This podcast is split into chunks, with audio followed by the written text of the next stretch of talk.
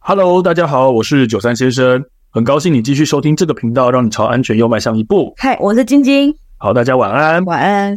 好，那么今天呢，我想要跟大家分享一个我的新玩具，其实你应该也晓得啦，因为那天拿回来我就拿给你看了。对，我们也玩了一下， 我新买了两条止血带。那其实呢，我身为一个从小到大就相当贪生怕死的人，哦，我这个我常常会把一些就是我觉得可以保命、救命的东西随身携带。哎，大家不要觉得贪生怕死是一个很负面的嗯词。其实我觉得，我认识你之后，我嗯发现贪生怕死的人，他有一种趋吉避凶的体质。 没错，真的哦，我常常跟人家讲，你知道我为什么会当消防队？有两个原因。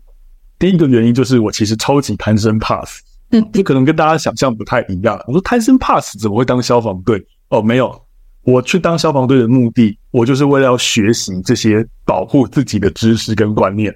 所以我看我现在学的还挺好的嘛，对不对？啊，这是我当消防队的目的。好，那第二个原因呢？我虽然贪生怕死，但是我又超级喜欢玩火的，哎，所以呢，我发现在家里玩火呢实在是不行。这很矛盾的。啊嗯，当消防队玩火，哎，这就可以了。而且要玩火，就要到消防队去玩。一个弄不好呢，没关系，旁边都是消防队啊、哦很快就搞定，对不对？对， 好，所以呢，这个是我当时好、当消防队的这个契机之一啦。嗯，啊，不过我讲真的，我说我从小就贪生怕死，我这个不是在夸大，真的。我小时候我都还记得，有一次我年纪很小，非常小，都好像还没上小学的时候，去参加某个地方的这个活动，他们办那种消防的演习。那当时还有一个东西叫做烟雾体验室，我不晓得你有没有跑过那种东西。没有，哦，没有吗？呃，现在其实很少见了啦，所以也给一些不知道的伙伴大概说明一下，它可能就是一个用透明的罩子，好、罩成一个像通道一样、像个隧道一样的路径，然后呢，他们会用制烟机在里面放那个烟雾，是真的会呛的那种烟吗？不会不哦，会，它是那种假的烟，没有温度，也不会呛人，但是呢，就会让你视线非常的不明。把那个呃刚才讲的那个透明的走道灌满烟之后呢，让人从这一头走到那一头，哦，它叫做烟雾体验室，就是让大家去体验说，呃，这个发生火灾时在火场里面烟雾的情况。嗯好、那但是现在大家不会看到这种东西了，那是因为那个东西是有问题的，这种教育训练方式跟内容是有问题的。这个以后有机会再跟大家讲。那我体验这个只是说，我那时候年纪很小哦，去参加烟雾体验室的时候呢，当时的消防人员是这样教我们的。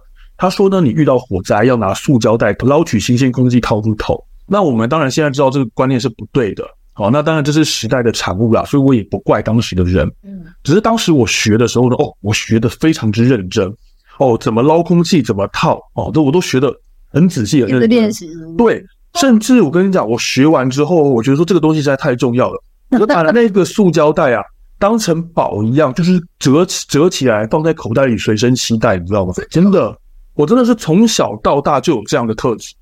所以现在啊，你知道我随身会携带那个车窗挤破器哦，会随身携带那个呃割安全的带的刀子，会随身携带紧急求救的哨子。 我也是，诶、我觉得很开心。啊，谢谢谢谢，我想要说，我以为你要讲说是被我强迫的， 对，所以我就是会有这样的特性。后来最近呢，因为因缘际会之下，啊，我就学习到了止血，好、那我就多准备了一样随身携带的东西，就是止血带。嗯我的包包也多了一条止血哎带，没错，对。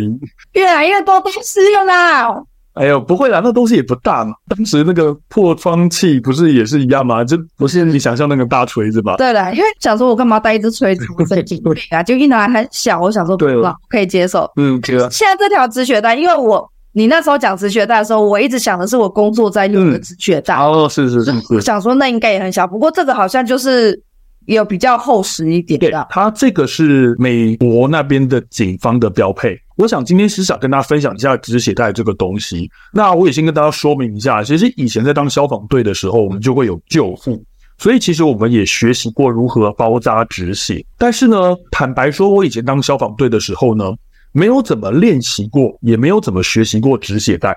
那是因为早期，包含现在可能都是如此，大家对于止血带有一些误解。对，我当时呢是已经我快要离开消防队的那一年，台北市才开始在这个救护车上面配发止血带，让消防人员去操作，所以我也因此错过了那个学习的时机了。配发的止血带是我们现在拿的这个美国标配的是的止血带，哦，是的，不是那个传统橡皮不是不的是。止血带呃不是那种要打 ID 的止血带，不是，是这个我们现在看到真的可以止血的止血带。 ？OK，嗯所以呢，我坦白讲，我是这上个礼拜哦去上了一堂课，学习止血带的操作。我也是从那个时候开始，才扭转了我以前真的我也会对止血带有一些误解跟迷失。我也是，嗯，所以呢，我想呢，我就是今天跟大家分享一下这个止血带这个东西。那我其实上个礼拜呢，呃，是去上了一堂课。那上课的地方呢，其实是在警察局里面。那我要介绍一个我的朋友，他叫小罗。那他是呢警察自救互救急救训练计划的主持人。那他其实呢，呃，为了推广警察要学习如何包扎急救自救，做了很多的努力跟推广。哦，他是全台湾全国的警察局跑透透哦，也跟署长谈过这些事情。呃，靠这个计划呢，请很多这些厂商单位去捐赠这种很高规格的止血带，并且呢，一一去这些警察局教那些警察同仁如何操作止血带。好，如何使用止血带去给自己做自救或是救自己的同仁。我也是那天去听他上课的时候呢，我才知道说，哦，原来呢，像我们今天拿到这个止血带，它是欧美国家很多警察的标准配备。每人都一定一条，每次对用都要带。对，没错，自己的一小个人装备。同时呢，警察他们的警察对于这种止血的急救也是他们必学的基本知识嗯技能之一。当然，有些人可能会想啊，那是美国他们枪支泛滥了，所以才会需要这种事情啊。其实没有，不是的。其实过去二十二年当中，在台湾有十七名警察是死于刀枪的伤害。所以平均快一就是不到到两年就一个，对，台湾不到两年就有一个警察死于执勤中的刀枪伤害的意外，所以其实呢，我讲真的，这个离我们我觉得没那么遥远。嗯，虽然我们都不是这种警务人员，我现在也不当消防队了，但是我就在想，哎，我如果出个车祸哦，那被什么割到？对对对对对，那个大动脉出血，哎，我没有办法赶快用一个有效的工具来帮我止血的话，我是不是就会死于非命？嗯对，所以我是因为想到这一点，那在基于我贪生怕死的特性，嗯，哦，我就去学了这个课程，哦，也准备了这个止血带在我们的身上。所以我想呢，今天来跟大家分享一下，哎，我那天去上课的时候呢，我对于止血带的改观。那首先三个事情，我想跟大家聊聊。第一个事情是止血方式，我不晓得你以前啦，这个我们在教止血哦，学习止血的时候，诶，通常止血会有哪些方法？就一样也是橡皮的宽版止血带啊，在哦急诊的时候使用这个。止血带，啊对，那还有哪些止血方法？我们以前最常用的就是直接加压止血嘛，哦对啊，对不对冰点加压止嗯，经典加压止血嘛，就是伤口在哪，我就施加压力压住它。也还有没有听过抬高伤肢，抬高伤是有啊，还有止血点、止血点、止止血血点棒？有也有也，有我这好久以前都还给老师嘞，我的天哪！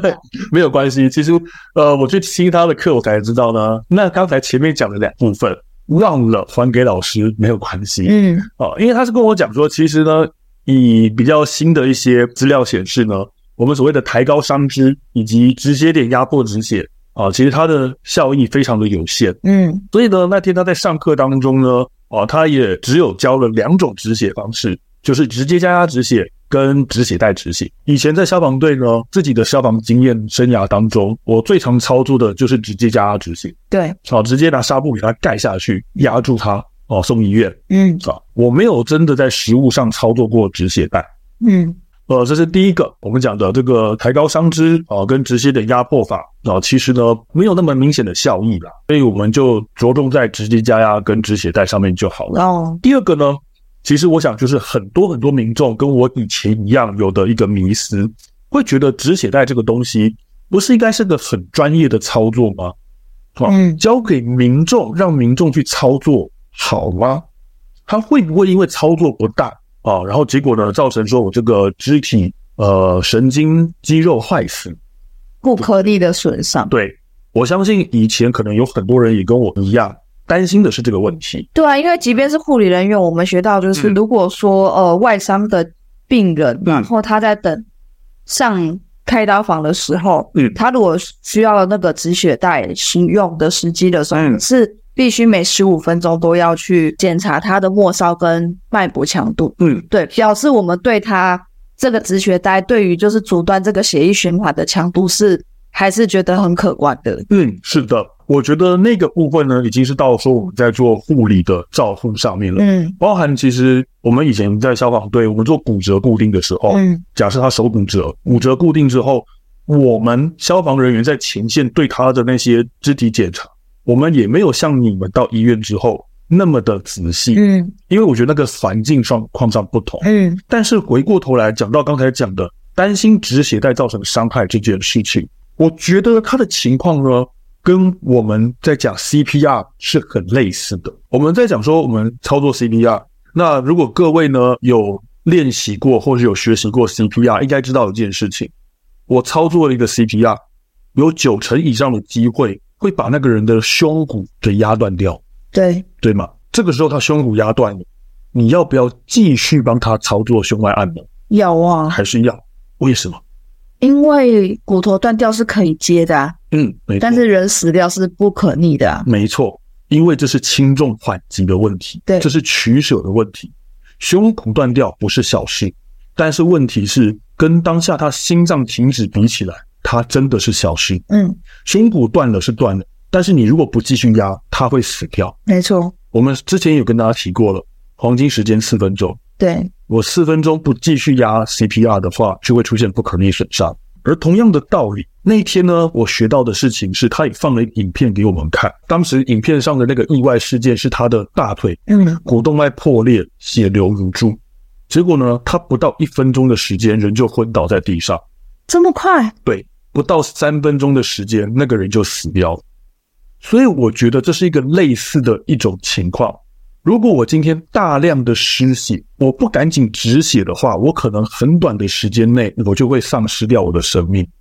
而我今天用止血带去扎住我的肢体，有可能造成我的神经肌肉损伤。但问题是在跟死亡比较之下，它已经是属于小事情了，就跟 CPR 很像。哦，对，而且其实呢，他也告诉了我一个资讯：我们的肌肉跟神经的耐受度啊，你要让神经造成不可逆的损伤，大概是两个小时；让肌肉造成不可逆损伤，大约是四小时左右。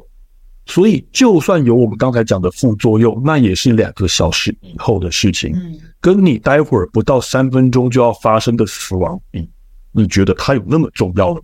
就不重要了。对，把它跟 CPR 类比想在一起，我我就觉得很很很好接受了，因为我现在不止住它，我可能都不用去担心我的肢体会怎么样，我可能命就都没有了。而且如果我们要送到医院的话，也不用两小时。是啊，没错。所以呢，他说呢，我们在教民众的时候都是这个样子。当然，对于消防人员、对于医护人员来讲，那另当别论，因为我们有另外的专业要判断。嗯，但是对于民众而言，他都说他告诉民众，止血带你扎上去之后，你就不要管它了，你就不要松开它了。就像 CPR 一样。没错，之后的事情交给到场的消防人员跟到医院之后的医生以及护理师。嗯 CPR 开始压就不要停，直到消防员接手嗯；止血带绑上去就不要动它，直到消防队接手。嗯这是一样的道理。嗯最后一件事情啊，我刚才不是说了吗？我从小就很贪生怕死。那我从小的时候呢，家里有一本就是那个急救手册，真的？对对对，有一本急救手册，厚厚的一本哦。怎么会有那一本？那我不晓得家里为什么会有那一本，啊嗯反正家里有个急救箱，里面有急救手册，哦，你知道吗？我是在把那本急救手册从第一页到最后一页一字不漏的全部看完。小时候，哦我念呃小学的时候，嗯，识字的时候，一字不漏地把它全部看完。当然有看懂没看懂另外一回事了。嗯像我当时呢，就看不懂休克到底是什么意思。 哦，对，但是呢，我就真的全部看完。嗯那我当时还印象非常深刻，它里面有一个东西，它教我们说，你用手帕呃加上一支笔或者是筷子，可以自己做一个止血带来止血。嗯，那我就特地呢去问他说，哎，请问在这个方式你有什么看法？你说问谁？问小罗。啊，对对对对对，好，包含了这这段时间有很多我的 TP 的那个同学被我烦，嗯被我烦了，然后我就一直问他们这件事，我就问他们说，这他们对于这件事情有什么看法？就他们跟我讲说，哦，那个东西叫做急躁止血带，急躁。对，紧急制造出来的止血带。哦然后呢，紧接着他们讲了一个事情哈、那个东西没有用啊，真的就这么简单，那个东西没有用啊。他说为什么呢？他说因为啊，大家其实呢往往会小看了你要让血管止血那个要施加的压力有多大，它其实压力是要非常大的。而我今天随便找一条手帕，或者是皮带，或者是绳子去绑它的话，常常会绑不紧，哦，没办法绑得很牢，没办法把那个血管压牢。那有些人可能会想啊，那有做总比没做好嘛，对不对？哦，他当时跟那个小罗跟我打了个比方，他说：“你想想看哦，我接了一条塑胶水管，嗯，想要开水，如果我今天能够把那个斜水管啊压扁，压到完全没有开口的话，水是不是就流不出来了？对，没错，这个就是止血带嗯啊，把它那个水流完全阻住了。但是如果我今天稍微施加一点压力，但是没有把它压紧压牢的话，我那个水管的截面积是不是就变小了？”对，而这个时候水会变成什么样子？会变成压力更大的喷溅出来，不是吗？哦，对，他说这个情况就是你用了不好的止血带会发生的事情。哦，你不但没有止血，你反而可能会让血喷溅的这个量、那个流量跟压力更大。所以呢，他说那个急躁止血带基本上是没有用的。哦，那我每一个当 PP 的朋友也都这样跟我讲，他说呢，这个常常会啊不紧，或者是没有效果。与其呢去花心思找那些材料来做个急躁止血带，你倒不如就好好的用直接加压止血法。对你没有止血带的情况之下，你与其浪费那些宝贵时间，不如你就用手压住那个伤口。还比较实在，是的，会比你用那些方法哦，那些五四三的方法来的有用的多。而且重点是，那些五四三的方法不仅没有用，还可能会造成更严重的副作用嗯哦，就是刚才讲的，可能会让血喷的压力变更大。嗯这样，这是我当时在上课的时候呢，诶，我学习到的一些对我来讲，好也算是个新的观念，跟扭转我以前的一些看法的东西。嗯嗯好，我想今天跟大家分享分享。就止血带其实没有那么恐怖，是的，它其实没有那么恐怖，嗯它其实是个救你性命的好东西。是是的，不要去害怕它哦。所以我真的也建议，除了呃我们讲 CPR 之外，哦，我觉得我们现在都在推全民 CPR 嘛，大家都要学。我觉得其实像止血这个东西也是一样要学的。没错，对，因为真的失血量大的时候，它也是可以在很短的时间之内夺去你的性命。我常常都在讲嘛，消防队的责任是到现场救你，而你的责任是活到消防队能够来救你。哦，对，对，对你常常在讲，嗯，没错。所以我觉得呢，止血呃也是一个大家需要学习的事情啦。那止血带呢，呃，这个我觉得也是鼓励大家哦、能够自己去做一个准备，啊、为自己多做几分准备。所以呢，我想呃今天的分享呢，哦、就到这边。那希望呢今天的分享内容对大家的安全有所帮助。那如果各位有从这一集获得收获的话呢，请大家给我们五星好评或者是小额赞助，对我们都是莫大的鼓励。也欢迎多多提问，我们会依你的问题当做下一次的主题。另外，想看精华影片版的话呢，可以到 YouTube 上面去搜寻“九三先生”，并按下订阅。我们会在新的节目上架一周后呢发布影片。那我们就下次见喽，拜拜，拜拜。